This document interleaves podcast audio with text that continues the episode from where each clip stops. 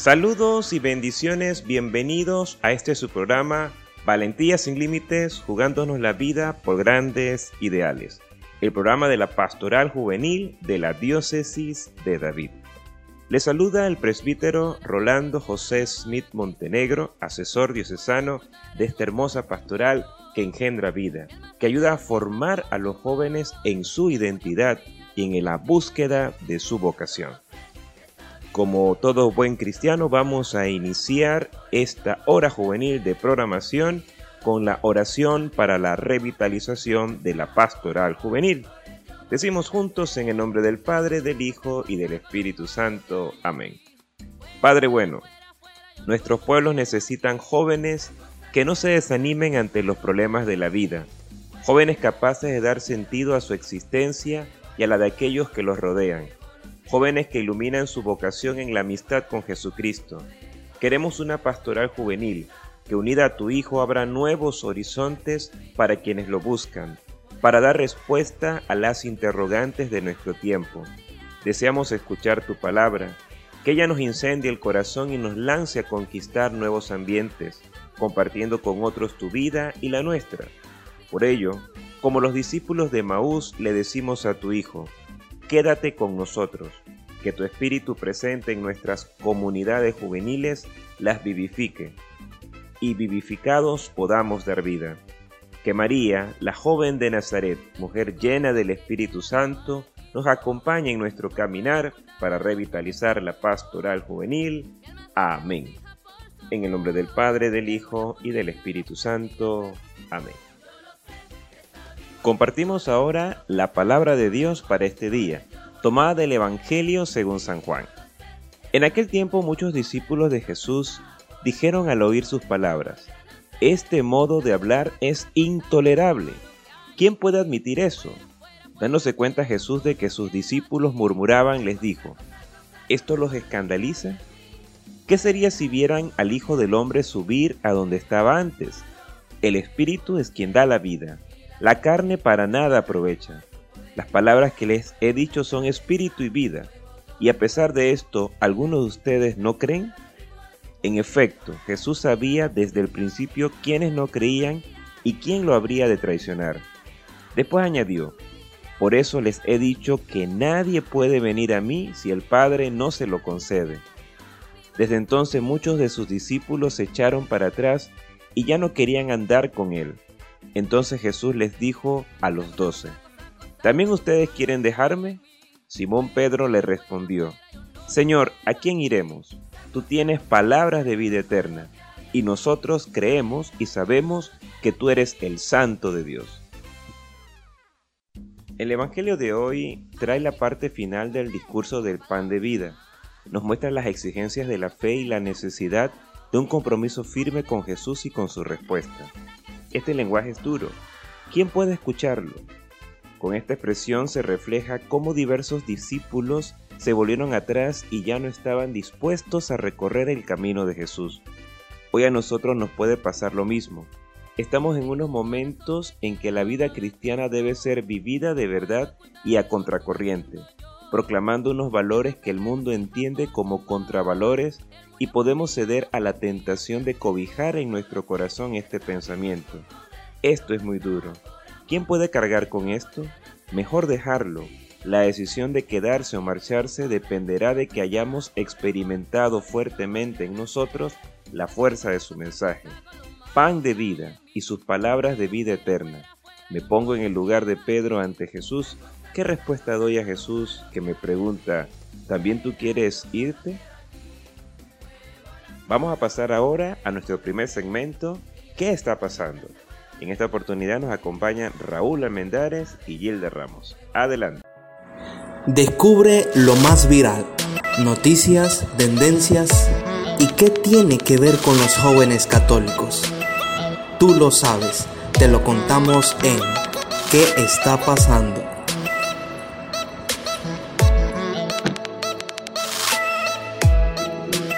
Hola amigos y amigas, es un gusto poder compartir en este momento qué está pasando. Este espacio trata lo que está sucediendo en el mundo y qué se comenta en redes sociales, conocer cómo esto impacta sobre nosotros los jóvenes. Vamos a dialogar un tema que a pesar de afectarnos a muchos de nosotros en este tiempo de pandemia global que seguimos viviendo, quizás poco o nada lo hemos abordado. La psicología está jugando un rol muy importante en este tiempo, ya que los cambios de ritmo de vida, tanta información en redes, los confinamientos, han afectado de múltiples maneras a nosotros. Iniciamos. La pandemia que seguimos padeciendo tras más de un año de acontecimientos inesperados e inéditos no ha evidenciado la importancia que tiene la salud mental para nuestras vidas. Mas no así la hemos asumido en práctica. Las olas de contagio del COVID-19, de confinamiento, la información que se ha generado por diversas vías, sobre todo las fake news, entre otros aspectos, crea preocupación constante en la población y esto ha obligado a modificar las rutinas y las formas de relacionar. Ha generado un cambio drástico que puede afectarnos las emociones, sentimientos y sus acciones. Hoy nos acompaña nuestra hermana Gilda Ramos, quien es estudiante de psicología de la Universidad Autónoma de Chiriquí y pertenece a uno de los grupos juveniles de nuestra diócesis. Hola Gilda, ¿cómo estás? Hola Raúl, ¿qué tal? Yo estoy muy bien, gracias a Dios. ¿Y tú? ¿Cómo vas? Bien, gracias a Dios, Gilda. Gilda, Me alegra. Hemos estado un año completo eh, con esta situación del COVID a nivel nacional, eh, altibajas, eh, muchas olas. ¿Cuál ha sido la importancia de la psicología en este tiempo de COVID en Panamá? Bueno, eh, a nivel personal te puedo comentar, eh, Raúl, que durante apenas inició lo de la pandemia, que es a nivel mundial, a mí me, me agradó mucho y me gustó porque diferentes entidades, diferentes miembros de, de la salud, eh, llámense doctores, psicólogos, maestros, se fueron preparando. Yo estuve dentro de, de una de las fundaciones donde se trabajaba de manera voluntaria y altruista en favor de todas aquellas personas que necesitaban una ayuda, una atención eh, a nivel emocional, a nivel físico, a nivel psicológico, que fueron una de las cosas que más se afectaron. Y la importancia que yo considero de, de, de la psicología en cuanto a la pandemia del COVID-19 es esta, que se valoró en sí la importancia de la salud mental como tal de la salud mental porque muchas muchos de, las personas, eh, podría incluirme antes también, eh, tenemos como ese estigma de que ir a un psicólogo o, o tener como acceder esta, a este personal de la salud es como vulnerabilidad, es como debilidad. Pero nos dimos cuenta que no es así, que de verdad forma parte de nosotros y que necesitamos tener a un psicólogo de cabecera.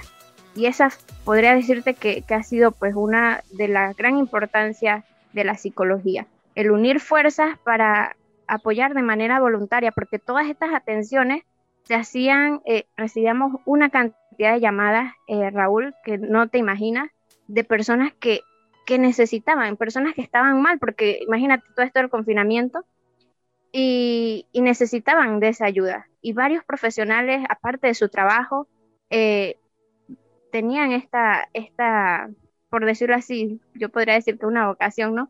De, de, sacar ese tiempo y poder apoyar a otras personas a nivel de todo el mundo. Recibíamos llamadas de personas de México, personas de Estados Unidos, personas de Brasil, o sea, a nivel mundial.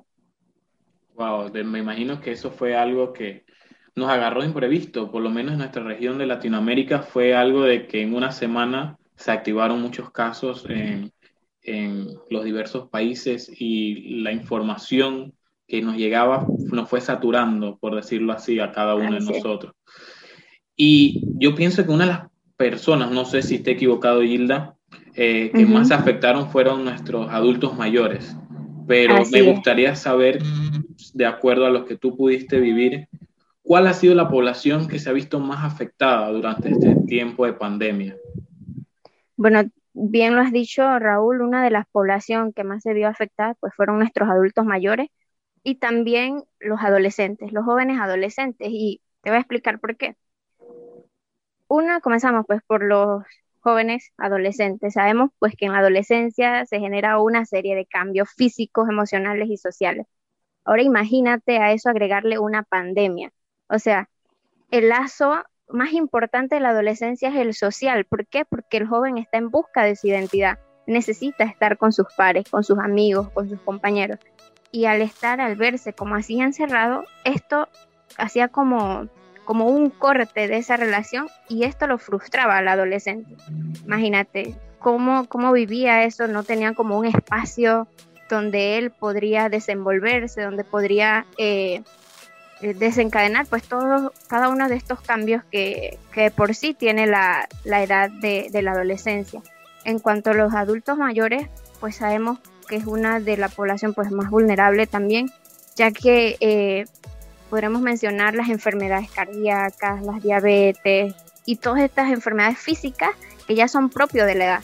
Sin embargo, a esto agrégale que son personas que ya reciben lo que es la jubilación y que no están trabajando, no están tampoco en un contacto físico y tal vez su único contacto físico podríamos decir que es cuidar a sus nietos.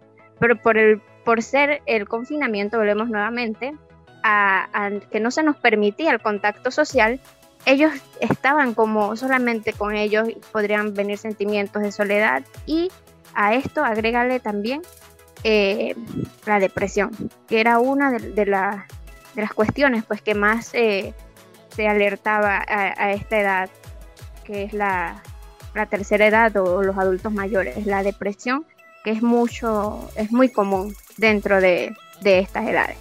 Creo que, que eso podría, es lo que te podría mencionar que, que fue propio pues de, la población más vulnerable dentro de la pandemia. y obvio, también a los, a los niños le afectó, pero, pero sabes cómo son los niños, ¿no? No, no tienen como, su mente es como un poco más concreta, por decirlo así. Sin embargo, los adolescentes sí, ellos necesitan razones porque, porque los, son como más activos. Sin embargo, eh, también se vieron afectados de menor forma, pero se vieron afectados. Sin duda que fue un cambio de ritmo repentino. O sea, introducir en nuestras vidas el alcohol, mascarilla, eh, sin número de instrumentos nuevos y sin contar de que tendrías que hacerte pruebas que no estabas acostumbrado a hacerte, porque los hisopados son una prueba bastante nueva en nuestro mundo. Y eh, me gustaría también saber, Gilda, ¿Qué efectos psicológicos ha causado la población el uso de estas medidas de higiene del COVID? Sabemos que, bueno, el uso de la mascarilla es nuevo, el alcohol, o sea, no estábamos acostumbrados a esto. Exacto, el lavado constante de manos, igual. Eh, como bien lo has mencionado, eh, eran cosas que, que no formaban parte de nuestro diario vivir, sin embargo se nos impuso, o sea, fue como obligatorio, tienes que hacerlo porque tienes que hacerlo, es tu responsabilidad. Imagínate el poder ingresar esa, esa nueva información en nuestro cerebro, claro que, que va a producir cambios en nosotros. Y podría decirte, bueno, con el confinamiento, como bien te lo dije anteriormente, la convivencia familiar forzada, o sea, el contacto social. Cuando te digo convivencia forzada, tal vez, pues sabemos, como en todas familias hay conflictos, pero el que tú permanezca todos los días de la semana, todo, imagínate, casi, casi todo un año ahí con tu familia, producía, generaba ansiedad, generaba frustración, generaba, generaba peleas. Muchas de estas eh, razones fueron algunas de las llamadas que nosotros recibíamos. De que no, que ya no sé cómo, cómo manejar esto con mi mamá, ya no sé cómo manejar esto con mis hijos y cosas así. O sea que, que esto eh, era una forma de cómo, cómo adaptar, qué herramientas puedo utilizar para poder eh, manejar esta situación. Por otro lado, eh, las diferencias de edades. En una casa tenemos abuelos, podríamos tener primos, sobrinos y tíos, todo esto. Y durante todo un año es convivir con esto, algunos no, no tenemos como, algunas personas no tienen como la capacidad de saber como despersonalizarse, o sea, de, me refiero a que, bueno, ella tiene su edad, también puedo bajarme a ese nivel de edad de mi sobrina y poder conversar como, como un niño, ¿no? Y esto causa también un conflicto, como cómo hacer, ¿no? Frustra. Por otro lado, pues, como siempre te lo comenté, somos seres sociables y necesitamos, necesitamos de ese contacto, de un abrazo. Creo que, que en ese momento se valoró mucho lo que es el abrazo, lo que es compartir con tus amigos, por lo menos, y gracias a Dios tenemos la tecnología que nos permitía pues vernos, nos permitía pues tener como ese acercamiento, pero no era igual. De igual forma, eh, las mascarillas, como bien lo, lo, dijiste, las mascarillas, el taparse el rostro, podría esto producir de por sí ya, ya lo que era la pandemia e, era como un trauma. ¿Por qué? Porque es algo que no formaba parte de nosotros. Y la mascarilla el tapar el rostro, el no saber quién está ahí, el estar como con esa paranoia de que ¡Ah! me va a contagiar si se me acerca. La primera vez que yo salí, te comento, me confieso que, que fue así, o sea, yo que quién será esa persona que está ahí, tendrá o no tendrá el COVID. Y cosas como esas nos pasaban y que de una u otra forma nos trauma, porque se vuelven pensamientos obsesivos en, nuestra, en nuestro cerebro, en nuestra mente, y genera esa ansiedad, esa frustración. Y ahora que digo pensamientos obsesivos, vamos a lo que es el lavado constante de manos. Imagínate todo el tiempo estar con eso y que supongamos ocho veces lavándonos la mano a cada instante. Eso se vuelve un, pensamiento obsesivo en el sentido de que estás en tu mente siempre, tengo que lavarme las manos porque si no el COVID tal cosa. Y eso frecuentemente. ¿Sabes la cantidad de personas que pensaban así? Igual forma, ese sería el pensamiento obsesivo ahora venga la compulsión. Debido a ese pensamiento, viene entonces la acción de irnos a lavar las manos. Esa es la compulsión. Ahora repetitivo se volvía como un rito. Y a esto le agregamos a aquellas personas que como tal ya tienen como propio de su personalidad el rasgo de obsesivos compulsivos. O sea, de que necesitan tener todo limpio, necesitan la perfección. Ahora imagínate cómo, cómo estaría esa persona, cómo lo vivió esa persona. O sea, que, que sí nos afectó, era algo que, no formaba parte de nosotros y de una u otra forma eh, tuvo como un cambio en nuestras vidas. Para bien o para mal, eh, ahora nos lavamos un poco más las manos, ahora hay que buscamos la limpieza, ¿no? Pero de una u otra forma sí generó como, como esa angustia, ese, esa ansiedad, esa frustración de tener que usar la mascarilla siempre en mi trabajo y eso. Creo que te ¿verdad? Sí, me quedo con algo que dijiste y era que de las diferencias de edades dentro de nuestras casas, porque significaba un reto para, por lo menos para nosotros los jóvenes, cuidar a nuestros adultos mayores, tal vez a nuestros padres. Eh, nos vimos separados nuestros abuelos, los que, bueno, visitábamos siempre y eso significó un gran reto para, para nosotros, para evitar esta línea de contagios como estaba en aquel momento en nuestro va a significar un cuidado tanto físico como mental, como lo dice. Gilda, eh, una conclusión, algo que les quieras decir a los jóvenes de nuestra diócesis, eh, un mensaje de, no sé, de esperanza y de en cuanto a la psicología también.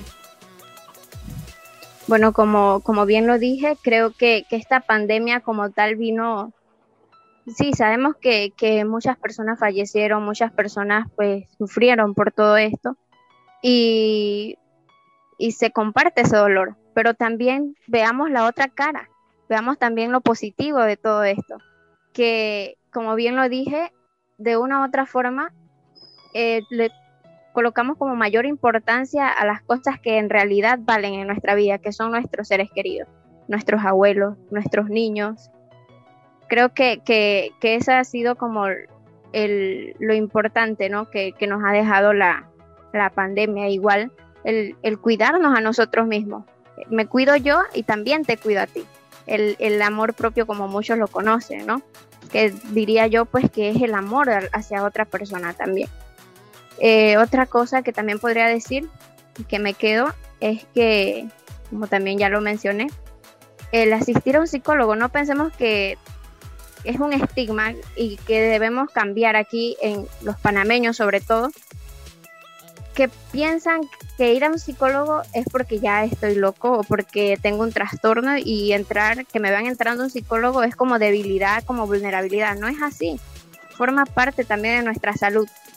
Al igual que nuestra salud física y espiritual, también tenemos nuestra salud psicológica. Y es una forma también de, de, conocernos a nosotros mismos. Y creo que, que por ahí sería el ayudémonos a, conocernos, a saber manejar estas situaciones, a prevenir sobre todo, porque la pandemia, eh, muchas personas decían, no, pero necesito herramientas, ayúdeme, cosas tan sencillas como esas que, que podríamos tener si asistiéramos a un psicólogo. Y sería eso, Raúl, eh, la importancia de nuestra salud mental. Tomémosle más importancia a nuestra salud mental. Muchas gracias Gilda por ese mensaje. Gracias por acompañarnos el día de hoy en este segmento de qué está pasando. Eh, esto ha sido todo en este episodio de qué está pasando. Esperemos que haya sido de tu utilidad en tu vida. Y no olvides compartir el mensaje que tiene Dios para ti. Mi nombre es Raúl Almendares y puedes dejarnos tus sugerencias para los demás temas en arroba pjuvenil David. Hasta luego. Hasta luego. Gracias.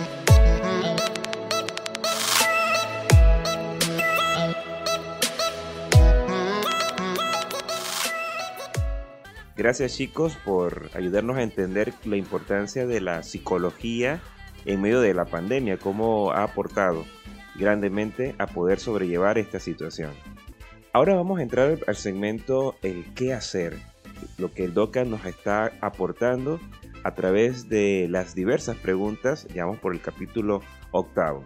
Entonces hoy vamos a compartir con dos jóvenes, en primera instancia eh, Liz Yangues de la parroquia Sagrado Corazón de Jesús. Adelante Liz. El numeral 203 nos pone este panorama con el que nos sentimos familiarizados, podemos decir. Nos pone este esquema de, de un político y las personas. a ver, intentemos crear esta imagen en nuestra, nuestra mente. Podemos identificar a cualquier político, no sé, de nuestra región. Y ahora nosotros, como digamos que el pueblo, para que este político tiene que servir. Aquí el DOCAT y este numeral 203 quiere también enfatizar en el conocimiento de la verdad. La verdad y también los valores, los valores eh, cristianos, digamos, eh, bueno, quiero pensar que son los valores cristianos, aquí se llaman valores, no identifica cuáles específicamente, pero también menciona a Dios, reconocer a Dios. Entonces, ¿cómo todo esto conecta? ¿Por qué? Porque a veces, ok, en este, en este escenario que nos ha puesto el DOCAT de un político y nosotros como pueblo, ¿qué pasa? Que a veces pensamos que solamente el político conoce la verdad o que solamente él es el que sabe, pero nosotros como pueblo, digamos que somos ignorantes de nuestras propias necesidades, lo cual es un poco, digamos que falso, porque nosotros como pueblo somos los mayores conocedores de lo que necesitamos, ¿verdad? Porque, porque vivimos o, lidiamos con ello todos los días. Necesito esto, necesito lo otro, qué sé yo, una carretera o no sé, cada quien en su, en su comunidad o en su escenario puede identificarse con algo que le hace falta. En, ese mismo principio viene lo que es el conocimiento de la verdad. Eh, aquí el DOCAT nos, nos enfatiza que nosotros como pueblo también podemos conocer la verdad. ¿Por qué? Porque todos tenemos eh, razón eh, en términos de raciocinio esa capacidad intelectual de poder distinguir, eh, de poder distinguir entre lo bueno y lo malo, digamos, que también eso es la conciencia. Aquí el DOCAD me llama la atención que define, separa estas cosas, estas herramientas que tenemos para poder conocer la verdad. Dice, tanto el gobernante como nosotros, el pueblo, tenemos la capacidad de saber la verdad por medio de la razón entender la verdad gracias a la razón.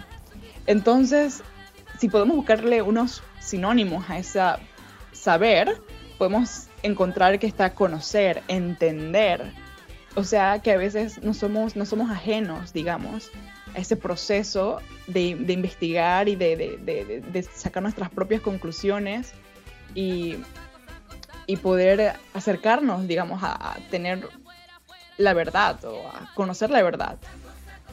Eh, y dice también reconocer la importancia de los valores y también a Dios. Y menciona que esto lo podemos hacer por medio de la conciencia. entonces ahí yo quisiera resaltar cuando dice reconocer, porque también como sinónimos podemos encontrar, digamos, distinguir o separar de un grupo, eh, por ejemplo, de ciertos valores, podemos distinguir que algunos otros eh, eh, son, digamos que, más importantes o ver esa importancia de, de los valores cristianos. Me gustaría verlo de esa forma porque también al final menciona el escepticismo. Y lo que quiere decir con eso es que muchas veces somos, eh, no podemos distinguir, no podemos ver la importancia de los valores. También me hace pensar a mí, no sé qué les hará pensar a ustedes, pero por eso es, también es que, digo yo, hay muchas personas que se nos hace difícil eh, ver la importancia de la iglesia o ver la importancia de los sacramentos, porque de cierta forma tiene que ver con nuestra conciencia, entonces eh, dependiendo de cómo nosotros la cultivemos, nuestra conciencia, o cómo el estado de nuestra conciencia, vamos a tender a ver la importancia, a poder ver la importancia de los valores y de los sacramentos cuando nadie más los ve. Y también por medio de nuestra razón, ¿no? Por eso es que también tenemos que alimentarnos con la palabra de Dios, prestar atención, estar presentes en el momento eh, de, la Eucaristía, realmente saber lo que está pasando para poder conocer la verdad, la verdad acerca de Dios porque menciona que el escepticismo, aquí en el DOCAT dice, lo difunde como la imposibilidad de conocer la verdad.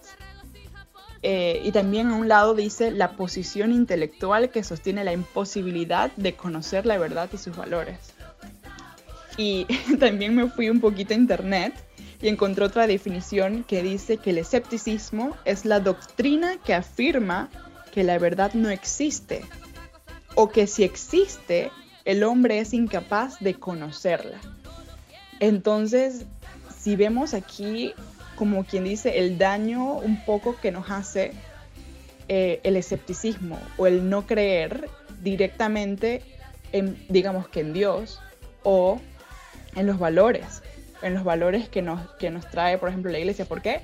Porque es como una como un obstáculo para conocer la verdad. Ok, es válido que en este momento, digamos, no, no tengamos experiencia de Dios y por ende eh, seamos un poquito escépticos, pero el escepticismo, eh, pero lo importante es no quedarnos allí, saber que tenemos este uso de la razón y la conciencia y que podemos investigar y que podemos conocer y que podemos indagar y que por ello podemos llegar a la verdad, porque la iglesia y la, la doctrina de Cristo no nos separa de la verdad ni de la ciencia, sino que nos separa y no, sino que nos une a ella y nos invita a conocer la verdad. Es como quien dice nos responsabiliza. Somos responsables de buscar a Dios y de buscar la verdad. Esto es lo que puedo extraer de, del, numeral 203. Gracias Liz eh, por ayudarnos a entender un poco la relación entre política y valores y cómo nosotros tenemos que reconocer la importancia de ellos en medio de nuestra conciencia. Ahora vámonos a la parroquia San Antonio de Padua. Vamos a pasar de la zona 1 a la zona 6 de extremo a extremo. En esta oportunidad José Rogel nos acompaña también y nos va a compartir la siguiente pregunta. ¿Cuánto debe la democracia a los antiguos griegos? Mucho. De hecho, fueron ellos solos los que inventaron la palabra democracia que proviene de demos, que significa pueblo, y kratia, que significa gobierno. La palabra democracia siempre se ha vinculado a los antiguos griegos en los textos históricos que hemos conocido a lo largo de los años en las escuelas y universidades.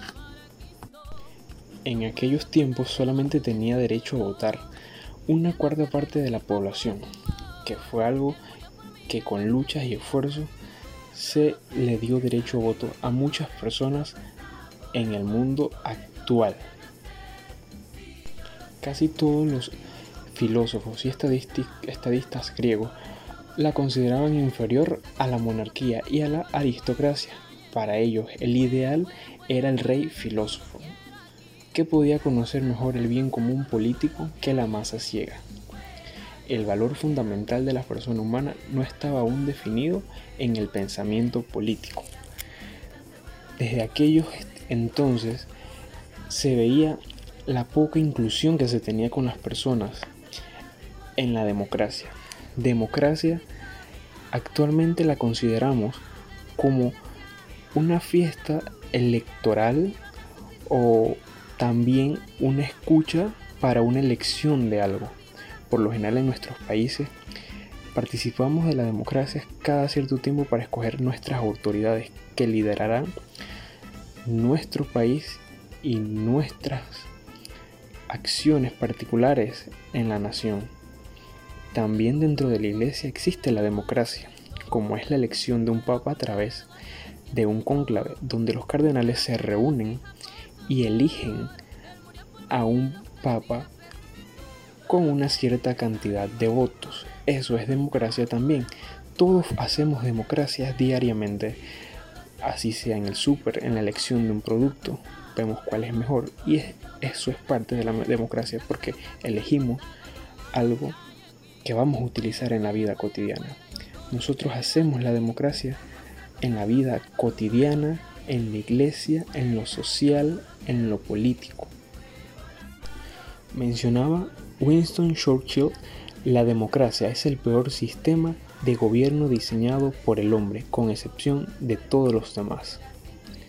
Muchas veces la democracia es injusta con algunas personas cuando los bienes no son bien repartidos y no llegan debidamente a los más necesitados y solamente quedan entre las grandes mayorías que se apoderan de las riquezas que pueden ser bien repartidas para los necesitados de un país que también hacen democracia porque al momento de las elecciones ellos participan y su voto cuenta como, parte de esa elección.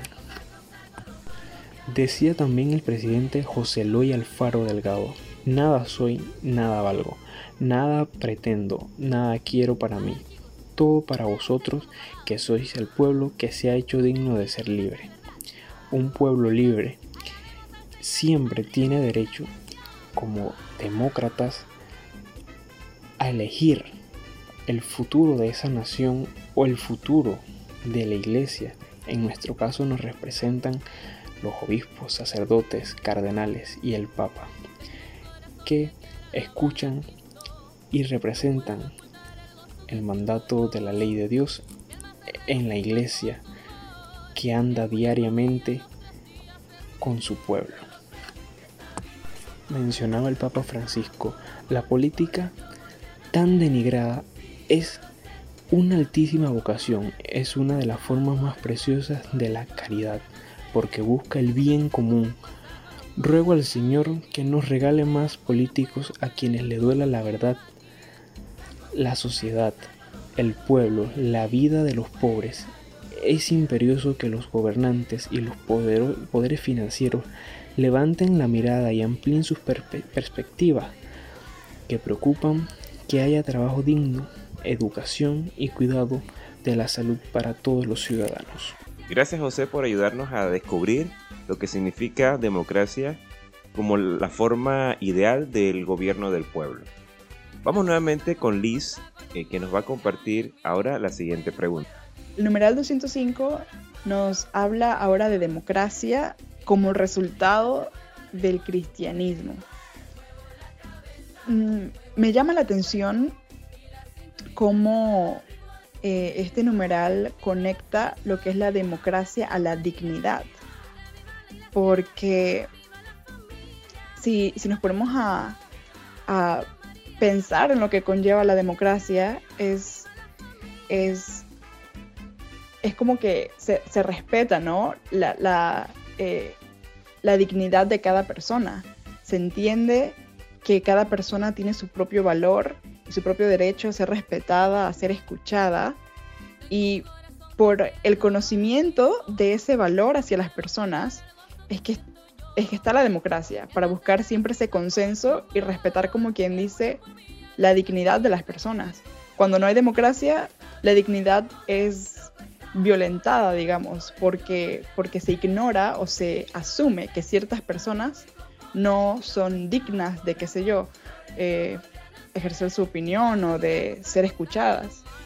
Y si buscamos la definición de dignidad humana, dice que cada ser humano tiene eh, o merece ser respetado y valorado como ser individual, con sus características y condiciones eh, particulares, o sea, lo que te hace único, con eso que te hace eh, diferente, especial, digamos que sea tu opinión o, no sé, algo que te, que te sientas, que te haga sentir como una persona individual.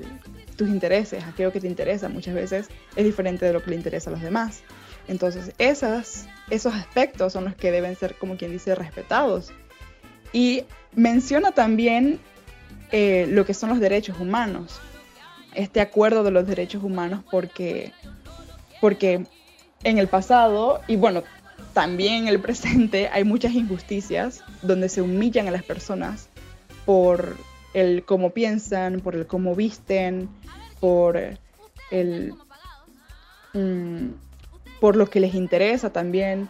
Eh, no voy a entrar tanto en detalle, pero creo que cada cual puede buscar un ejemplo que, con el cual se pueda sentir identificado desde su realidad, ¿no? Entonces, ¿cómo esto viene del cristianismo? Eh, bueno, desde lo que puedo entender es que también el, cristianismo y la persona de Dios nos dignifica o ¿Por, qué? Porque nos da a nosotros eh, valor, no, nos lleva a, a, entendernos mejor a nosotros mismos. Por ejemplo, Cristo, siendo Dios y siendo hombre, siempre estuvo al servicio del más necesitado, al servicio de las necesidades. O sea, él reconocía esas carencias que necesitaban ser atendidas, brindando, como quien dice, esa especial atención cuando esa dignidad humana ha sido violentada, por ejemplo, las personas que estaban con enfermedades y por ello eran discriminadas. Jesús las curaba, las restablecía, les devolvía su dignidad humana. y en esto es como lo que, lo que se basa o eh, lo que es la democracia también. Eh, en ese sentido lo puedo entender yo. Me llama la atención cómo aquí en el DOCAT hace esta distinción. Dice que la dignidad es independiente de tu origen y de tu nacimiento, pero está directamente relacionada con tu relación con Dios. Y también es porque este es el lado de la dignidad en el término físico, pero también lo podemos ver desde el lado espiritual, ¿no? Eh, en, en el cómo nosotros identificamos, digamos, nuestro propósito de vida y, estas cualidades y virtudes que, que no se ven, pero que se sienten y que digamos que están asociadas al espíritu. en ese sentido eh, está la dignidad también de la persona, porque nosotros no solamente somos cuerpo, sino que somos alma también. Gracias Liz, de veras que hay una gran relación entre la democracia y la dignidad de cada persona porque la realización y el propósito de vida está cuando se respeta la dignidad de cada quien. Vamos entonces eh, finalmente nuevamente hasta Puerto Armuelles con nuestro hermano José Rogel con la siguiente pregunta. ¿Quién tiene la autoridad última, el Estado o el ciudadano? En el cristianismo se ha resaltado siempre que la última autoridad vinculante es la conciencia de cada uno. No es obligatorio cumplir las leyes contrarias al orden moral, aun cuando sean decretadas por el Estado. Actualmente, en los momentos de pandemia, nos han puesto algunas restricciones a las cuales no estábamos acostumbrados y forma parte del actual, del moral de cada persona. como el uso correcto de la mascarilla, que muchas veces no lo utilizamos correctamente, pero no nos vemos que podemos perjudicar tal vez a terceros, sino que también perjudicamos nuestra propia familia, nos perjudicamos nosotros si no usamos correctamente las mascarillas y estamos violando la ley que tal vez el Estado nos ha puesto, pero por la seguridad de nosotros. La democracia no es mejor que la monarquía o la aristocracia, porque sea más eficiente, sino porque posee un etos diferente que se basa en los derechos humanos y constituye un orden mejor para la realización de la persona humana. Muchas veces tenemos que fijarnos en el bien de nuestros prójimos y no solamente fijarnos en nuestro propio bien, porque una mala acción que hagamos puede verse reflejada tal vez en los niños, que muchas veces no ven a los más grandes como ejemplos a seguir. Decía Platón, se construye más fácilmente una ciudad en el aire que un Estado sin Dios. El Estado siempre tiene que tener presente a Dios en sus planes. Vemos que muchas veces en las tomas de posesiones presidenciales se hace una invocación religiosa para que Dios guíe a nuestras autoridades a hacer lo mejor por la nación y por los ciudadanos que forman parte esencial de estos gobiernos. Los derechos humanos son parte constitucional de una nación. No solamente son los intereses económicos o políticos por los cuales tiene que ver el Estado, sino por, la dignidad humana de los niños, jóvenes, adultos y todas las personas que forman parte de esa ciudad. Mahatma Gandhi dijo, mi profundo respeto a la verdad me llevo a la política y puedo decir sin duda alguna, pero toda humildad, que la persona que dice que la religión no tiene nada que ver con la política no sabe lo que significa la religión. La religión, como decíamos, también tiene políticas internas, como las elecciones de miembros de los discasterios, que a veces son hechas por el Papa o en las pastorales que también se eligen democráticamente a quienes los dirigen. Todas estas cosas forman parte de la democracia, del Estado, de la sociedad, de la religión. Y tenemos que poner en práctica siempre nuestros buenos valores que se nos han inculcado desde nuestros hogares, escuelas y en las iglesias. Gracias, es así. La conciencia formada es la última autoridad ya que se rige por la moral. Bien chicos, gracias por sus aportes en esta oportunidad aquí en Valentía sin Límites, jugándonos la vida por grandes ideales. Vámonos ahora con nuestro hermano Irving Ríos de la Comisión de Medios de la Pastoral Juvenil Diocesana con su segmento Tiempo de San José. Por un momento difícil o un momento en el que no entendemos exactamente qué nos está pasando, ¿qué actitud tomamos? ¿No hacemos nada? ¿Nos decepcionamos? ¿O nos rebelamos contra todo lo que nos esté aconteciendo? ¿Tendremos algo que aprender de San José para asumir esas situaciones? Quizás estés haciendo ejercicio de camino a tu trabajo o te pillamos en un momento personal previo a tu oración. Allí, en donde estés, te quiero decir que es tiempo de San José. Hola, mi nombre es Irving Ríos y me alegra que nos acompañes nuevamente en otro espacio de Tiempo de San José. En ese podcast queremos compartir contigo la vida, los valores de un gran hombre en la historia de nuestra iglesia, el Padre de Jesús y el esposo de María.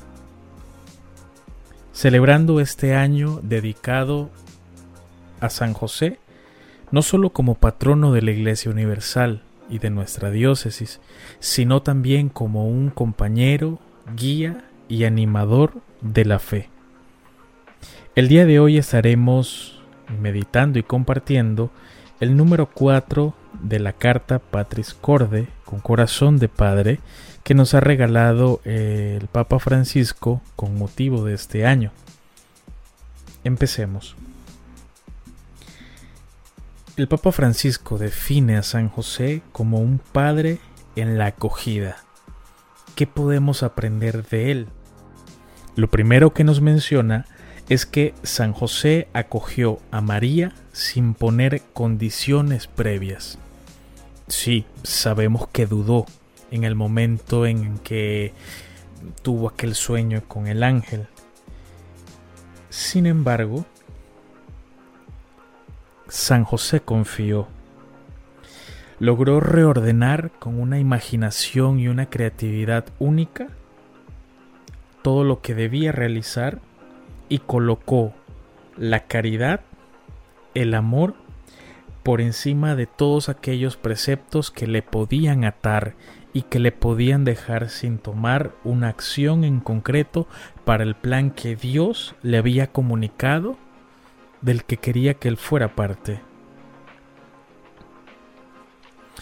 Hoy día que nuestro entorno, nuestra comunidad, nuestra, nuestro país y el mundo recoge constantemente noticias y hechos violentos contra las mujeres, ¿cómo actuaríamos si tomamos el ejemplo de San José? Hay mucha violencia psicológica, comercial, verbal y física sobre las mujeres. Es alarmante la cantidad de mujeres que día con día son víctimas de esta violencia. Si aprendemos de San José sin ninguna duda, sabremos que Dios nos dará luces para poder acoger con valentía todo aquello que cuide y proteja la dignidad de la mujer en nuestras comunidades. Ante todas estas situaciones difíciles que nos podremos encontrar, ¿nosotros qué hacemos? ¿No hacemos nada? ¿O nos decepcionamos? ¿O nos queremos revelar? Normalmente la opción que elijas suele ser aquella que habla desde dónde vives la vida y desde dónde asumes las decisiones.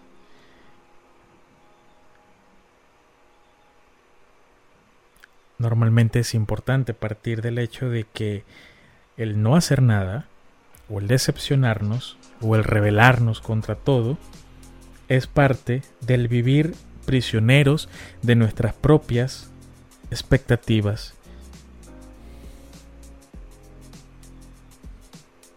Si no logramos reconciliarnos con nuestra historia, nos dice el Papa Francisco, tampoco podremos dar un siguiente paso, porque siempre vamos a estar presos de expectativas y con ello de decepciones, porque no tomamos en cuenta lo que hay a nuestro alrededor. Para ello, la vida espiritual de José no nos muestra una vía que va explicando lo que sucede en cada paso, sino una vía en acogida. La acogida, en definitiva, es un don del Espíritu Santo. Es un don de fortaleza. De allí que en cada momento que Dios se dirigía a José, que se dirigió también a María y podemos verlo también en el modo en el que Jesús se dirige a sus discípulos, sobre todo en las lecturas de ese tiempo pascual. De allí que ese saludo siempre sea el de no temas. No temas. Sé fuerte. Y esa fortaleza es un don que nos permitirá hacer un camino de acogida, acoger todo lo que sucede en cada paso que damos. y cómo San José verlo con ojos grandes y asumirlo con total valentía y con total radicalidad. La acogida es un don que nos va a fortalecer grandemente. Es importante poder asumir cada paso sin reduccionismos. La fe no se trata de explicarnos a cada uno de nosotros lo creyente absolutamente todo lo que vamos a hacer, lo que va a aparecer como consecuencia de nuestros actos, lo que va a suceder a corto, mediano o largo plazo. La fe es algo que le da sentido a los acontecimientos y acogerlo es un valor que podemos aprender de grandes hombres de la Biblia, no solo San José, sino también, por ejemplo, Job. En una situación difícil, Job a su esposa le responde, si aceptamos de Dios los bienes, ¿no vamos a aceptar también lo malo?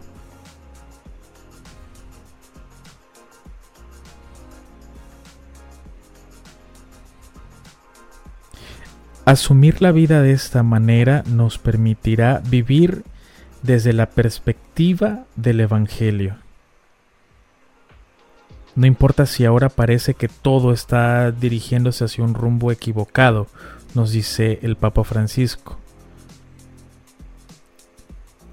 Puede que haya algunas cosas que sean irreversibles, pero aún así Dios puede hacer que las flores broten entre las rocas.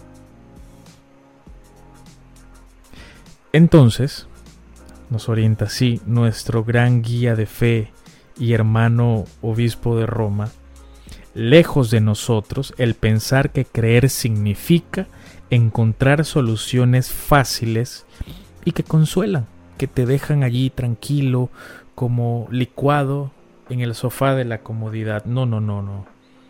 La fe en Cristo es asumir la vida con ojos abiertos.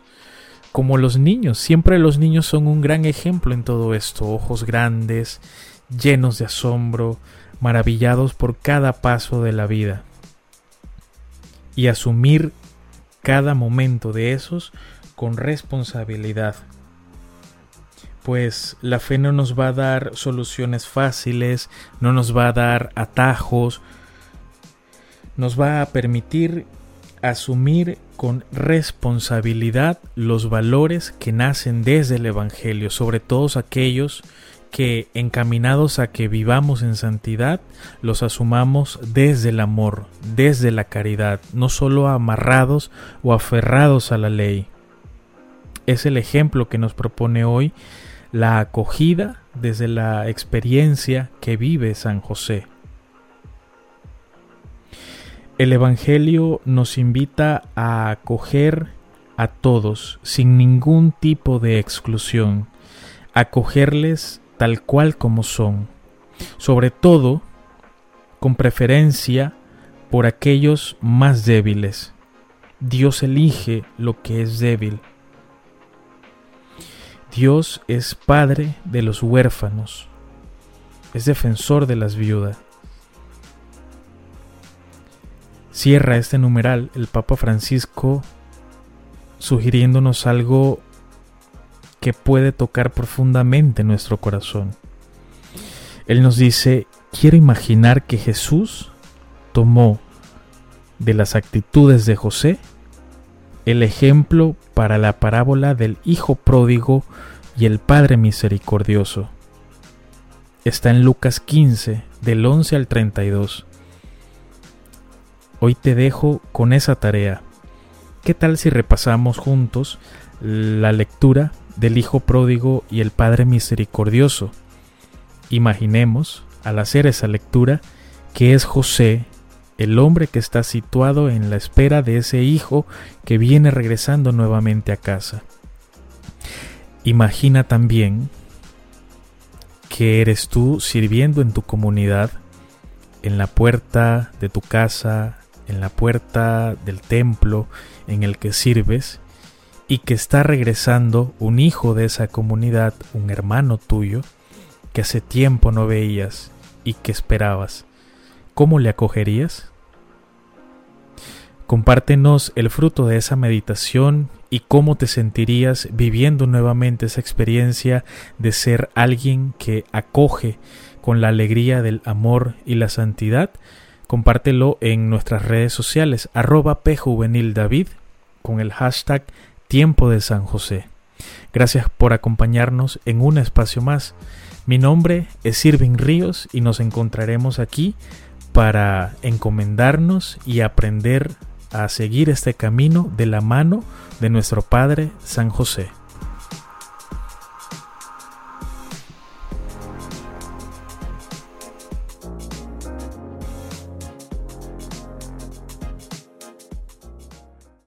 Muchas gracias Irving por estar nuevamente con nosotros, ir descubriendo la vida y los valores de San José, principalmente en este año que como iglesia estamos dedicando a nuestro santo patrono de la diócesis de David, y patrono de la Iglesia Universal.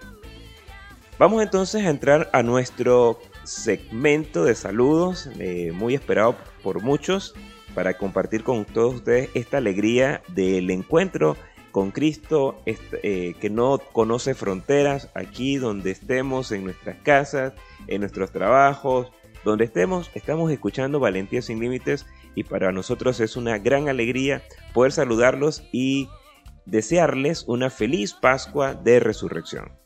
Saludos para Agustina de Hidalgo, eh, la señora también Ilsa de Araúz, hasta Doleguita, bendiciones para todos los que animan a los jóvenes. También eh, saludo para Samuel Lara de Guayabal, reportando sintonía con toda su familia. Saludos para la familia Miranda Osorio en San Juan del Tejar de San Pablo Viejo.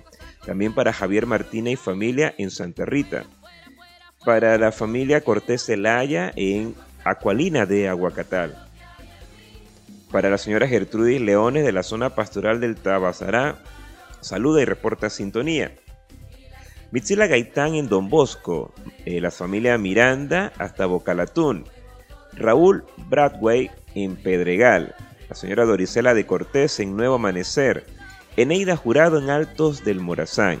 También Noris de Ramírez y familia. Leidiana Gómez en La Victoria. Damaris Berroa en Caimito de Boquerón. La familia Hernández en Los Limones de Alange.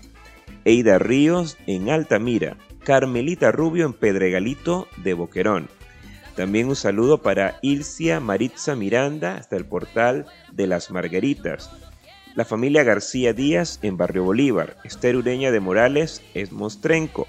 Familia Saldaña en Las Monjas, familia Ortega Cubilla en Bágala, Cristina Castillo de Ávila en el corregimiento de Chiriquí, Sabina Cabrera en Higuerón de Hualaca, Vilma Cáceres en Barrio Bolívar, la familia Moreno Castillo en Bágala, Noris y Guillermo Guerra de la Pastoral Familiar Diocesana, Genaro Saldaña y familia en Algarrobos, Aura Pinzón y Lorena Suira en Don Bosco, Carmelita Guerra y Larisa Martínez en Bonilla de Boquerón, Genito Montenegro y familia en San Juan de Oriente, Josefa Patiño y familia hasta Barrio Bolívar, Dorila Jurado en El Retorno reportando sintonía muy cariñosamente, María Ríos en Las Lomas.